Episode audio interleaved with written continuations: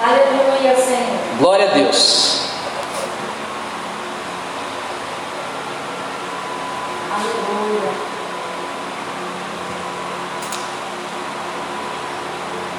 Abra sua Bíblia comigo.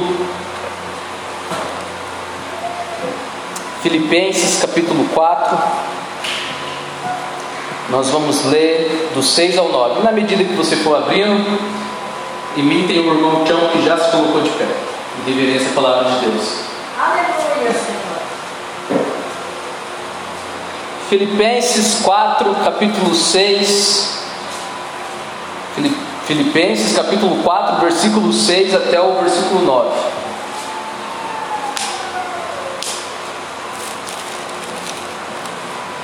Gálatas, Efésios, Filipenses. Aleluia, Senhor. Aleluia.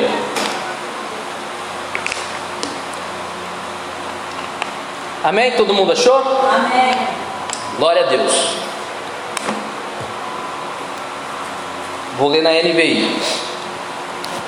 Ó, o irmão Marcos já comprou uma Bíblia NVI, tá para chegar.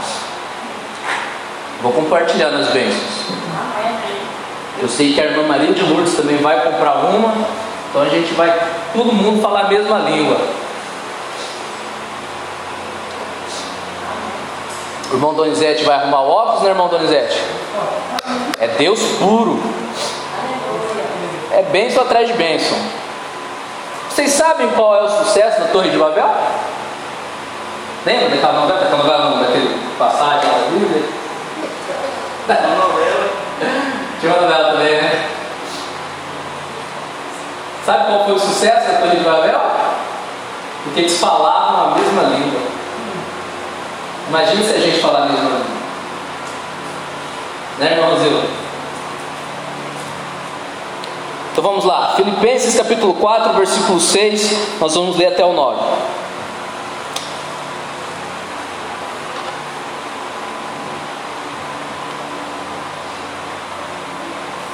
Não andei, não andem ansiosos por coisa alguma.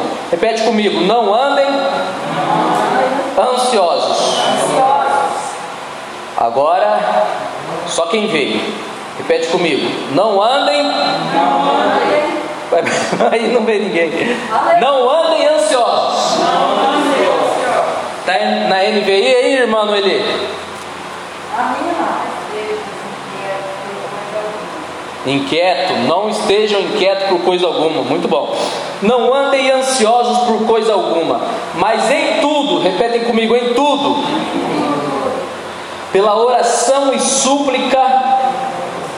Tá, agora não precisa mais não. Obrigado, gente.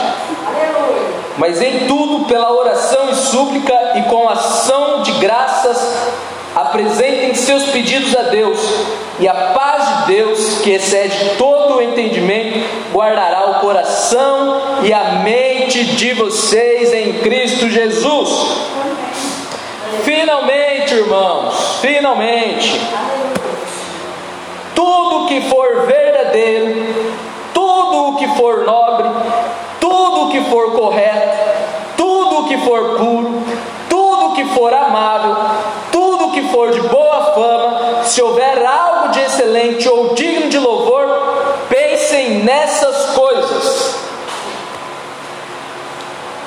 Versículo 9: Ponham em prática tudo que vocês aprenderam, receberam, ouviram e viram em mim, e o Deus da paz estará com vocês. Feche seus olhos, vamos orar.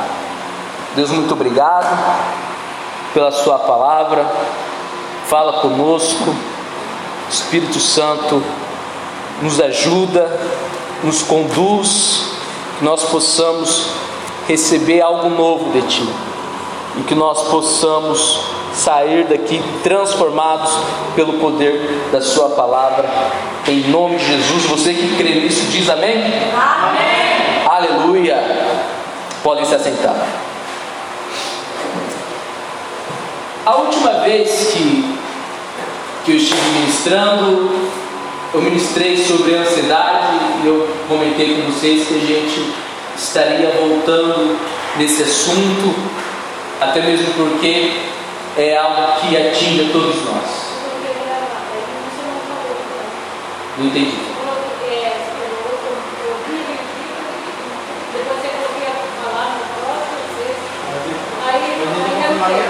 É, eu Isso. A primeira ministração eu gravei, não sei se vocês é, ouviram, né?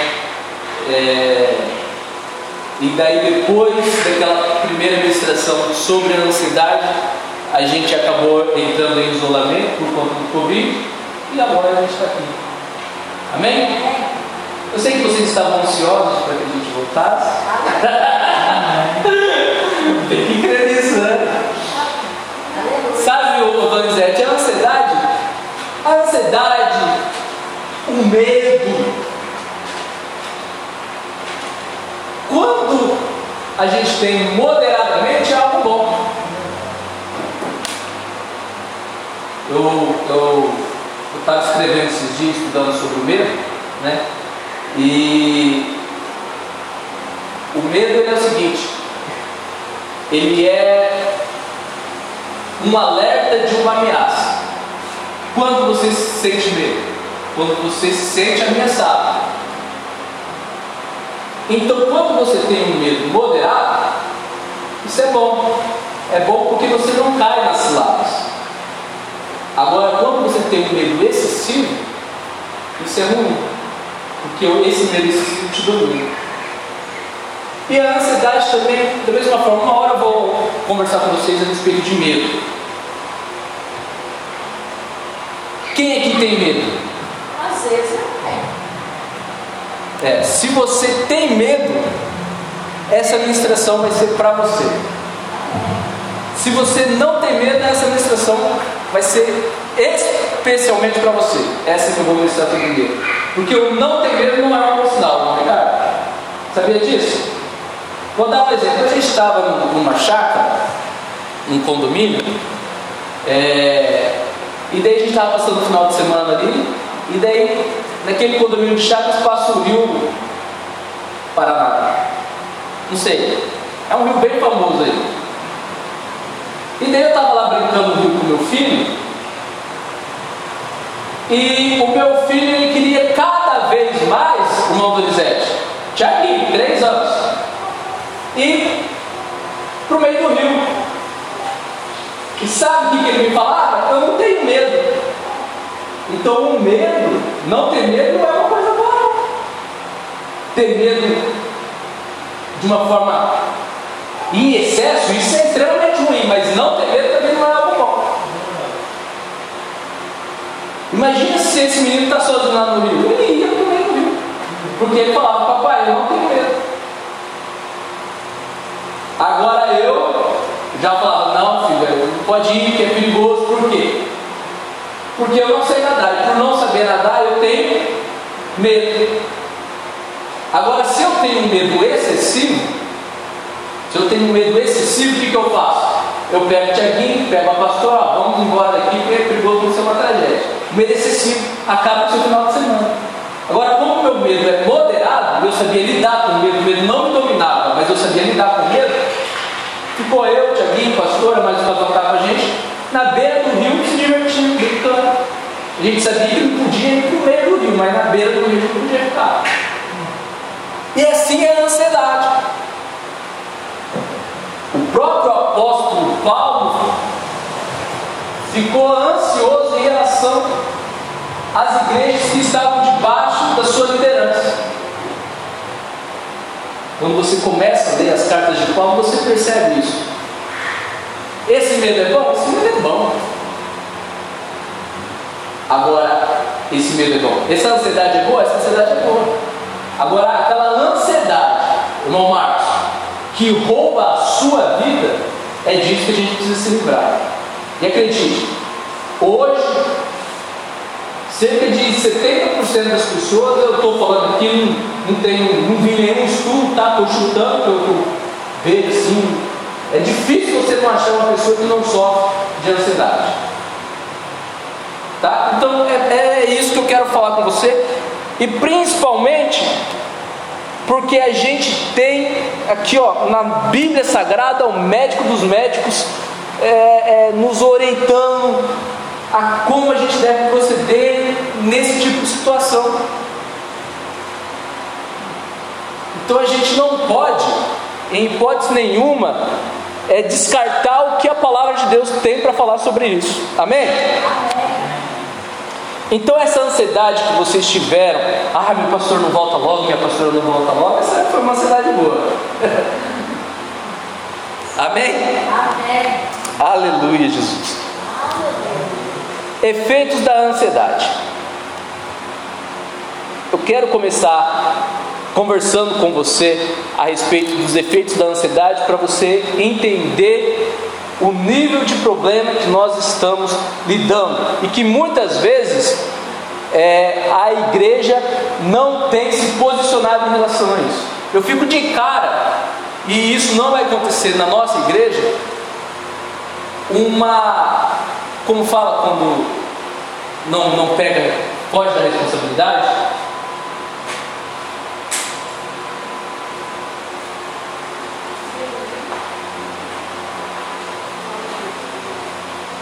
É quando a gente tinha que fazer aula a gente não faz. Isso. Obrigado. Ó, lá na outra igreja ela ajudava o pastor Marcos toda hora. Agora aqui não me ajuda. Agora é irmãozinho da boa. Verdade. É, então a igreja tem negligenciado muitos assuntos. Muitos assuntos a igreja não tem falado, assuntos bíblicos. Hoje eu estava conversando com uma pessoa, e eu falei assim para ela: olha, a palavra de Deus, ela não é fácil, não. Se você pega Jesus, Jesus falando, tem uma, uma parte na Bíblia que as pessoas elas falavam assim: que palavras duras, quem pode suportar? Jesus ministrando, Jesus pregando. Agora o pastor não pode falar um ar, Está pegando o pé. Isso daí é. Esqueci. Não é para falar então. Agora, se Jesus estivesse ministrando aqui, irmãos, queria ver quem aguentaria. Se Jesus estivesse pregando, Jesus, quando estava pregando, irmão Donizete, as pessoas falavam assim: que palavras duras, quem pode suportar? E sabe o que eles fizeram? Ó, fugiram, foram embora, não ficaram para ouvir Jesus. Aí Jesus olha para os doze, os seus discípulos, irmão Noeli. E o que você pensa? Que Jesus vai falar: Ó, oh, vocês fiquem aqui comigo, fiquem firmes. Eu tenho liderado vocês. Vocês têm que ficar firmes, porque o que tem para vocês é algo diferente do que tem para os outros que foram embora. Você acha que Jesus falou isso, irmão Tião? Não. Sabe o que Jesus falou, irmão Marcos? Jesus falou assim: vocês não querem ir embora também? Não quer ir junto com eles, não? Para os outros, mais chegados. Imagina Ricardo faz você, você aguenta?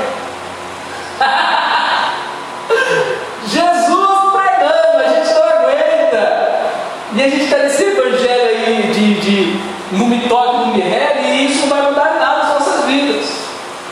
Até que Pedro olha para Jesus e diz: Para onde eu irei se só tu tens a palavra de vida eterna? E a igreja está negligenciando. Não fala de homossexualismo, não fala de política, não fala de ansiedade, de depressão, não fala sexo antes do casamento ou depois também. Não fala de finanças. Muitos irmãos da igreja estão com uma Bíblia assim de boleto para pagar porque não tem instrução. E cadê a igreja? Agora, assim, quando eu estudo a Bíblia, eu vejo resposta para tudo isso. Eu encontro resposta para tudo. Agora, eu como pastor não passar isso para vocês? Eu sou louco. Vai ser cobrado de mim.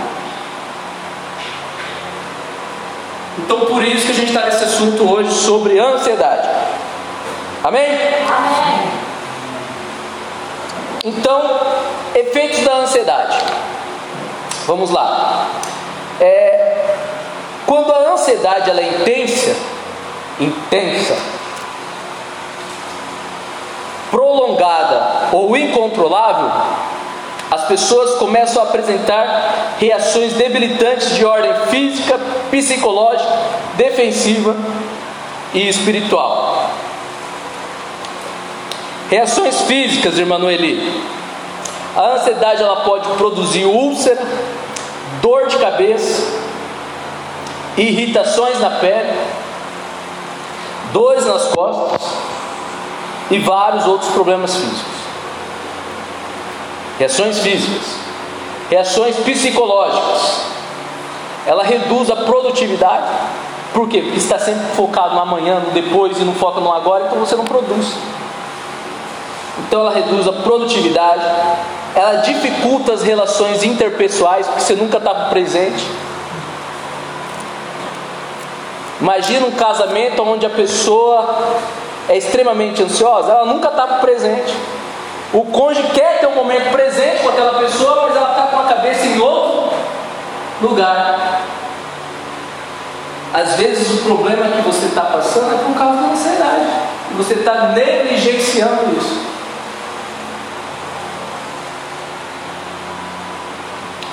ela bloqueia a criatividade e a originalidade, interfere na capacidade de raciocínio e de memorização.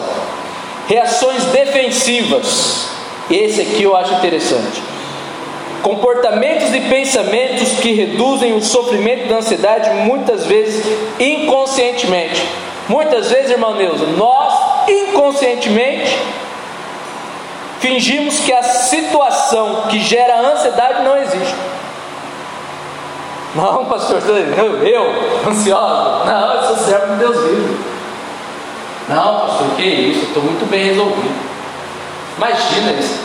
Ansiedade é, é para quem não tem estrutura familiar, para quem vive com problemas, não. Você conhece alguém assim? Conhece ou não?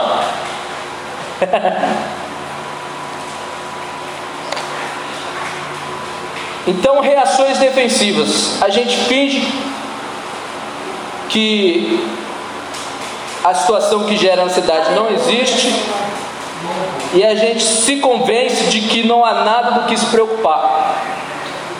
E aqui está um detalhe: às vezes as pessoas buscam um escape da ansiedade, irmã Neuza, olha que interessante. No álcool, nas drogas e se fecham em vários tipos de doenças mentais. Por que uma pessoa procura no álcool? Ela está procurando uma solução para o problema da ansiedade que ela não admite que tem, e quando você não admite, você não se abre para a resolução. Então o que você faz? Você procura no álcool, no cigarro, ou pega uma série, vira a noite assistindo uma série, é, não sei, fala um vício aí, irmã. Pinga. Pinga. Vários outros vícios. Por quê? Porque quer fugir da realidade, irmão do exército. Muitas pessoas que estão presas no alcoolismo, nas drogas, elas não estão presas porque optaram em ter uma vida de escravidão. Não, muito pelo contrário. O que elas queriam era liberdade. Elas queriam a liberdade de não ter o, o problema que afligia a vida dela. Então, para fugir do problema, pinga. É assim, ô, É assim aí, tá? redes sociais. Para fugir do problema, redes sociais. E a gente fica se fantasiando com aquele mundo que não é real. Vocês estão entendendo o quão é importante conversar sobre esse assunto? Não é, irmão Marcos? É muito importante. E a igreja, por muito tempo, tem negligenciado o seu posicionamento. Até parece que a Bíblia não tinha resposta para isso. Quem está comigo diz amém. Amém. E reações espirituais. Reações espirituais. Existem indícios que muitas pessoas se voltaram para Deus em momentos de estresse. Porém, a ansiedade também pode afastar as pessoas de Deus. Sabe por quê? Pois as pessoas ansiosas encontram pouco tempo para orar. As pessoas ansiosas, elas não têm vontade de ler a Bíblia. Ela não tem interesse de vir ao culto. Então isso afeta a vida espiritual. Porque a gente sabe que nem sempre a gente tem o que a gente quer na hora que a gente quer. Não é verdade? E nesse processo, nesse mundo, que é esse mundo que a gente vive, é um mundo de ansiedade.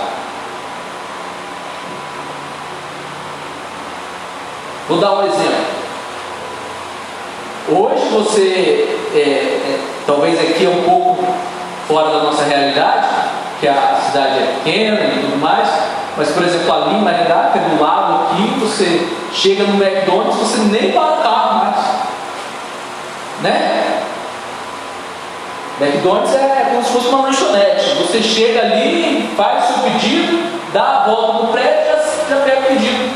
Você não espera mais.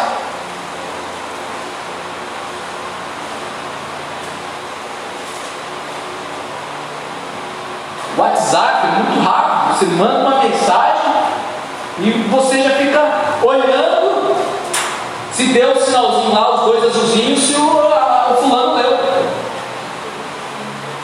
Até não chega lá e já vem a Não é, irmão? Então a gente vive, por dizer, tinha um mundo de ansiedade. E daí, irmão Deus, dentro desse mundo que a gente está inserido, a gente leva isso no nosso relacionamento para com Deus. Então a gente ora e não espera a resposta, porque a gente acha que a resposta tinha que ser agora. E a gente vive no mundo de agora. E fica bravo porque não é logo a resposta. Sai até da igreja. Sai até da igreja. Quem mais vai colaborar? Profetizou e não aconteceu. Profetizou e não aconteceu. Né? Foi embora. Vamos É? Vocês estão entendendo? Amém. O quanto isso afeta também a nossa espiritual. Sem falar que muitas vezes nós não temos ânimo mais para ler uma Bíblia. Porque quando você lê a Bíblia, muitas das vezes, você precisa parar e entender o que Deus quer dizer, o que Deus quer falar. E esse processo de parar, para uma pessoa ansiosa, é um soco na cara. Eu não posso parar. Eu não posso parar. Eu tenho um monte de coisa para resolver. Eu tenho um problema. Amanhã eu tenho que levar meu filho no dentista. Eu tenho que pagar a conta de energia. Eu, tenho... eu não posso parar.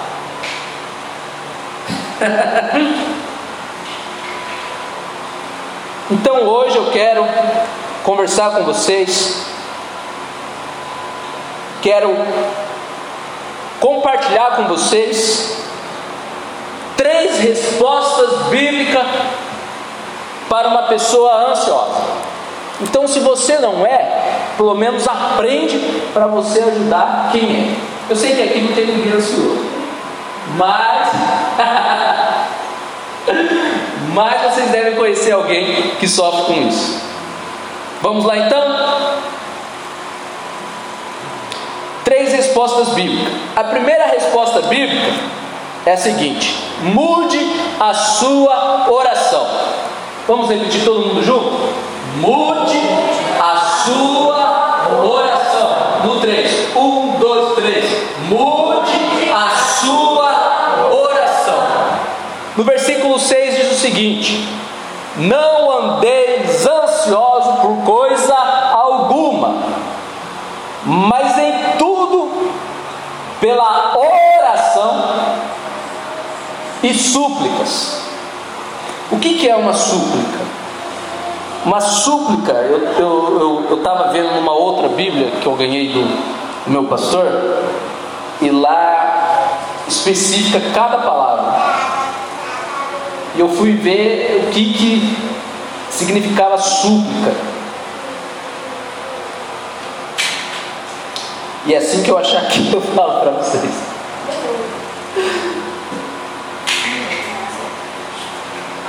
Deixa eu ver aqui. Súplica. Súplica é tomar, tornar conhecida uma necessidade específica. É entrar em detalhes.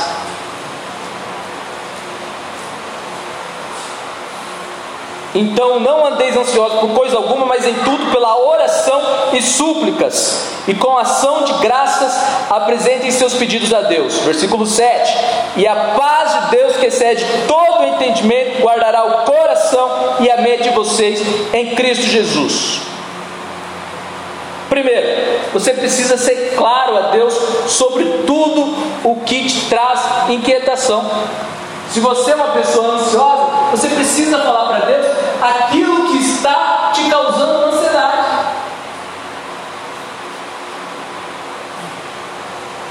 Você precisa falar para Deus aquilo que está te deixando inquieto. Quer se livrar da ansiedade? Aqui está o primeiro segredo. Mude a sua oração. Pare de ser religioso. Ó oh, Pai, muito obrigado por tudo. O Senhor é muito lindo. Em nome de não. Deus, eu estou com um problema nas finanças. Acabou o recurso. Eu não sei o que, que eu vou fazer para comprar comida aqui para dentro de casa. Eu não tenho a quem recorrer, não tenho dinheiro para entrar. E eu estou me dobrando para fazer acontecer. Que, que você não é sincero com Deus? Ao invés de você ficar aflito, ao invés de você ficar preocupado com milhões de coisas na sua cabeça, por que, que você não é sincero para Deus? Por que, que você não fala para Deus, Deus, eu não aguento, eu não estou conseguindo dar atenção para minha filha, para o meu filho, porque a minha cabeça não está focada no aqui e no agora.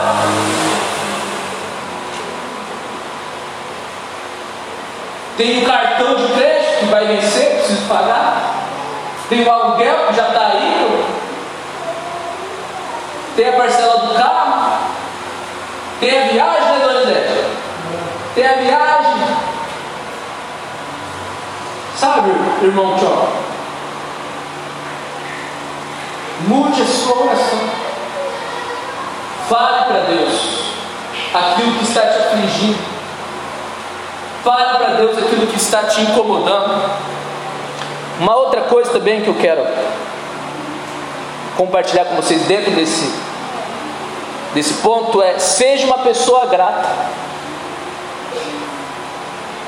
Ação de graça é ter atitude, ação de gratidão. Seja uma pessoa grata.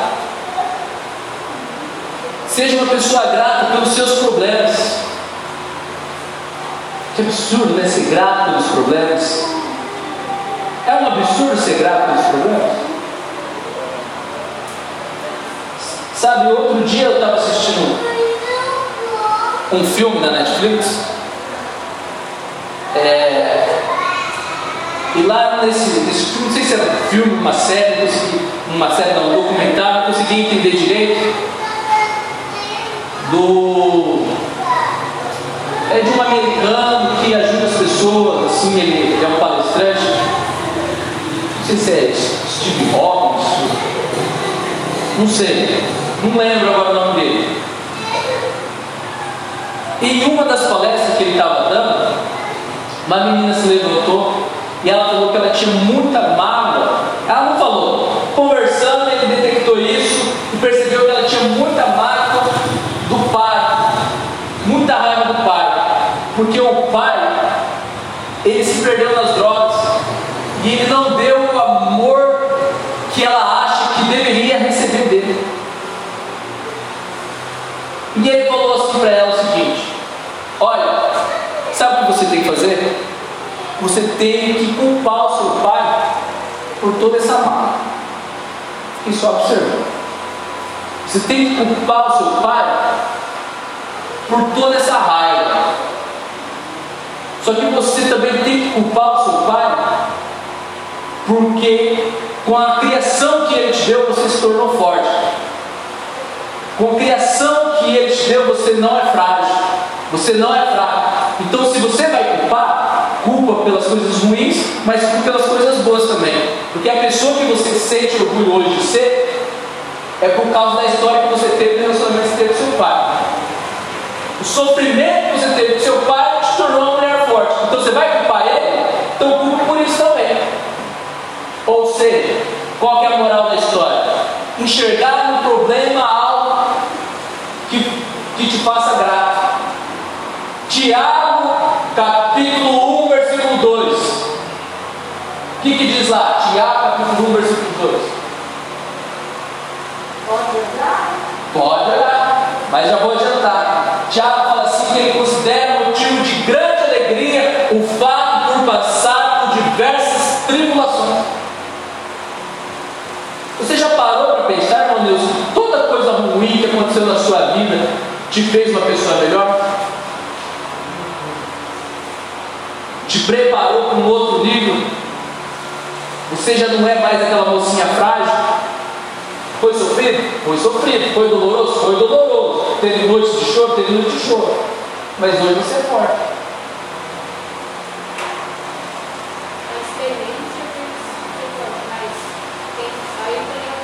Vai preocupar.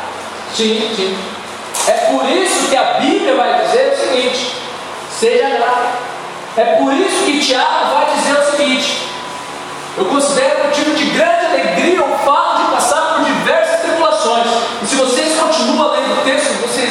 vocês, vão aprender algo fantástico. O que a tribulação produz? Ela produz perseverança e tantas outras coisas. Então depois vocês leem, estudem Tiago 2 e segue, e segue o baile, vai lendo. Vocês nunca mais vão reclamar o fato de passar por tribulação. Deixa eu falar uma coisa para vocês. O Evangelho, o chamado para servir a Cristo, é um chamado para passar por tribulação. Jesus falou: quem quiser me seguir, pegue a sua cruz. Cruz é algo bom ou é algo ruim? É ruim. É péssimo. Negue-se a si mesmo. Negar a si mesmo é algo bom ou é algo ruim? É horrível. E siga-me. Então, se você se diz cristão e está com a vida belezinha, alguma coisa de errado tem. ah, pastor, então eu sou mais creditoso que a minha vida. Amém? Amém. Quem está entendendo? Amém. Segundo ponto, mude a sua mentalidade. Vamos repetir? Mude a sua mentalidade. No 3, mude a sua mentalidade. Primeiro ponto é mude a sua oração. Segundo ponto, mude a sua mentalidade. Versículo 8: Finalmente, irmãos, tudo o que for verdadeiro, tudo o que for nobre, tudo o que for correto, tudo o que for puro, tudo o que for amável, tudo que for de boa fama, se houver algo de excelente ou digno de louvor, pensem nessas coisas. Sabe qual é o problema nosso hoje em dia? A gente está desanimado e a gente anda com pessoas mais animadas. A gente está com medo e a gente vai se abrir para pessoas mais medrosas. A gente está ansioso e a gente só anda com gente que não vive o presente. O que, que é a mentalidade? Mentalidade, Donizete, é aquilo que você come mentalmente. É aqui que a Bíblia está falando, mude a sua mentalidade. Pare de comer o que você está comendo. O ansioso, pare de comer o que você está comendo. Reveja na sua vida, na sua rotina, no seu cotidiano, no seu dia a dia, quais são os seus comportamentos mude. Quanto tempo você passa na rede social? Será que é isso que está te deixando ansioso? Porque você quer saber da vida de todo mundo no menor tempo possível? E isso não é possível. E isso gera ansiedade. Mude. Eu lembro que meu pai, ele sempre falava, falava uma frase para mim, eu nunca entendi até hoje, o irmão Ricardo. Ele dizia o seguinte: O que você pensa da vida? Sempre que ele estava bravo comigo, de fazer essa pergunta: Menino, o que você pensa da vida? E hoje eu entendi. Hoje eu entendi. O que, que eu penso da vida? Sabia, irmão Donizete, que você conhece 90% de uma pessoa só com a resposta que ela dá a essa pergunta? Você pensa da vida? Não, eu não penso nada. É a distância. Você não tem expectativa, você não tem esperança. Você está desanimado, se entregou. Você pensa vida, não, a vida é boa. A vida é para ser vivida. Você pensa, não, eu tenho um plano. Opa, eu quero mais. E meu pai fazia essa pergunta para mim: O que você pensa da vida, amigo? Eu não entendi, mas hoje eu entendi. Tem muito a ver com o que está dentro de mim. A pergunta por trás do que você pensa da vida é o que está dentro de você. E a resposta por trás do que está dentro de você é o que você está comendo. Eu conheço pessoas que passam horas em frente ao noticiário só ouvindo desgraça.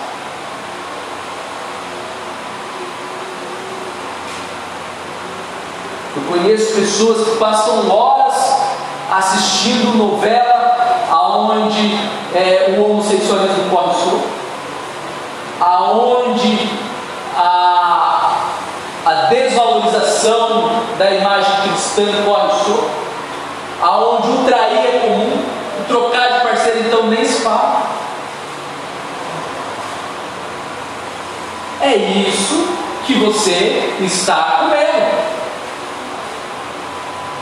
É por isso que a Bíblia veio orientar: olha, você precisa mudar, muda sua mente.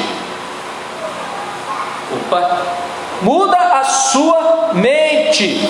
Deixa eu falar uma coisa, irmã Deus. Tudo que for verdadeiro, tudo que for nobre, tudo que for correto, tudo que for puro, tudo que for amável, pense nessas coisas. Mas não, a gente gosta de uma fofoca, a gente gosta de uma intriga, a gente gosta de. Nossa, quem morreu? Faz uma vez a gente estava no culto e daí aconteceu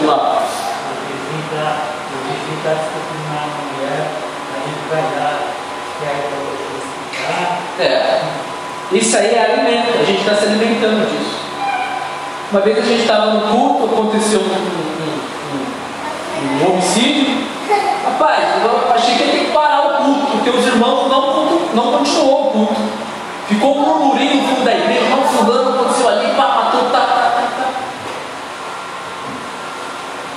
Dentro da igreja, se alimentando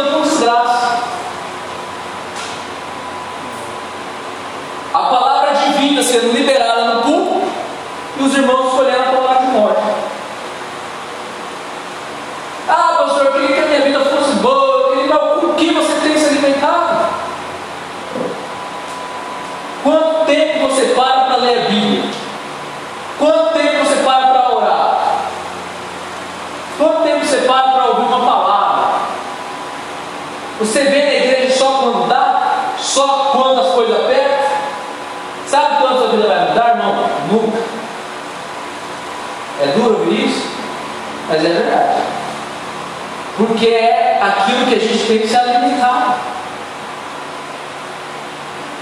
O ansioso precisa mudar a mente dele. Ele precisa parar de ser pessimista. Ele precisa parar de ser desanimado. Ele precisa parar de achar que as coisas não é, vai se resolver. Ele precisa mudar a mente.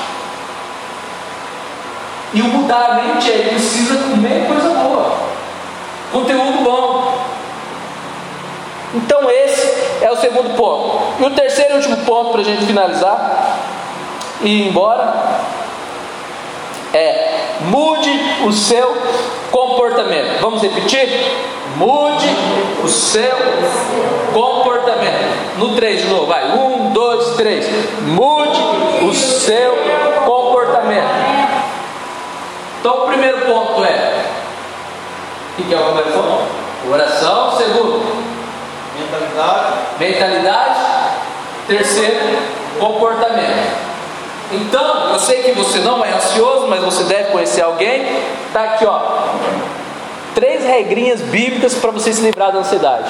Mude a sua oração, mude a sua mentalidade e mude o seu comportamento. Versículo 9 é o seguinte: ponham em prática tudo o que vocês aprenderam, receberam, ouviram e viram em mim, e o Deus da paz estará com vocês.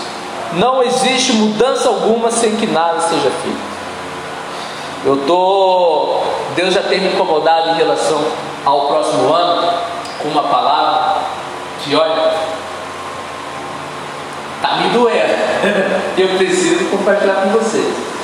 A gente sempre busca, irmão Ricardo, e toda virada do ano a gente espera que seja um ano de bênção, um ano de prosperidade, um ano de muitas alegrias, um ano de.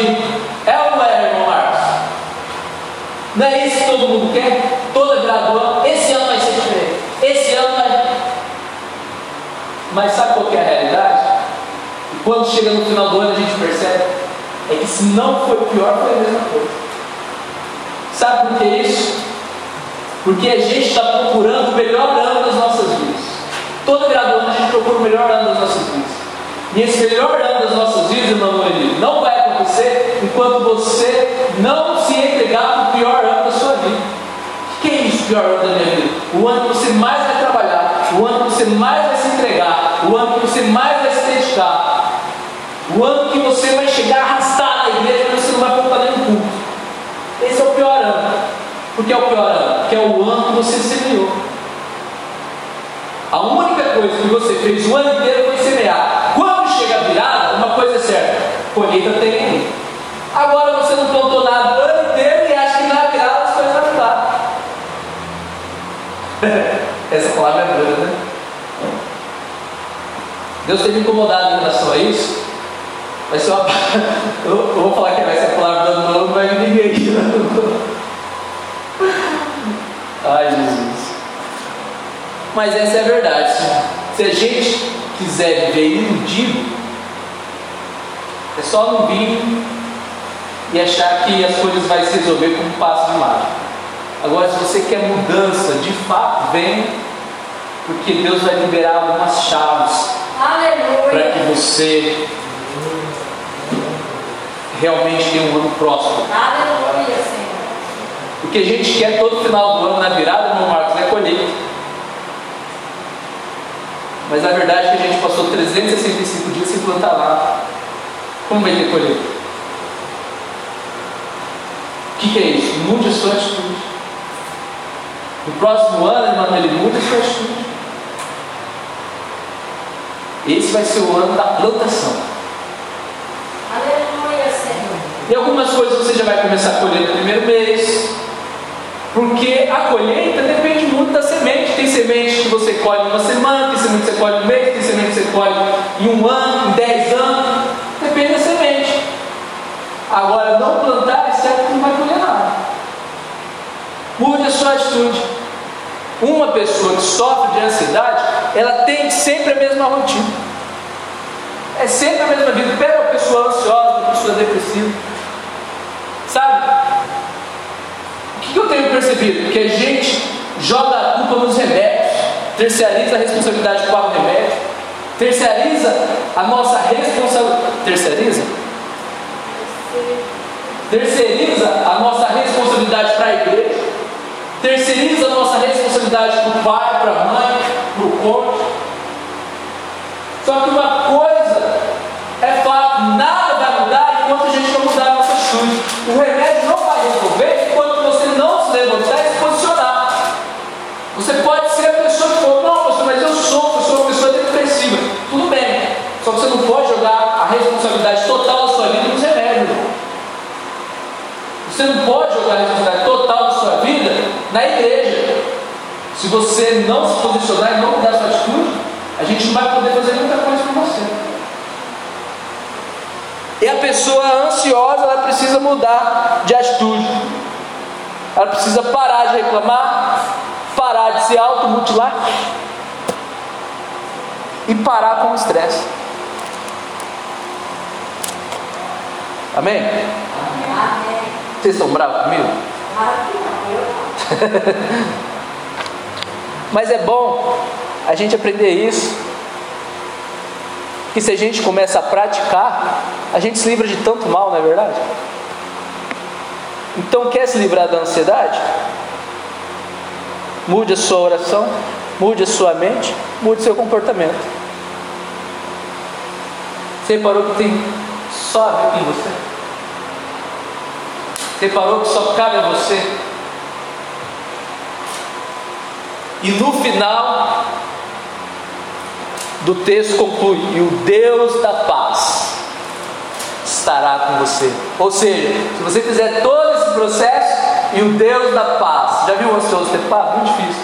Agora, quando ele faz esse processo, e o Deus da paz, o que, que é isso? É uma promessa. E o Deus da paz estará. E cara, se você mudar a sua oração, a sua mentalidade, o seu comportamento, tem uma promessa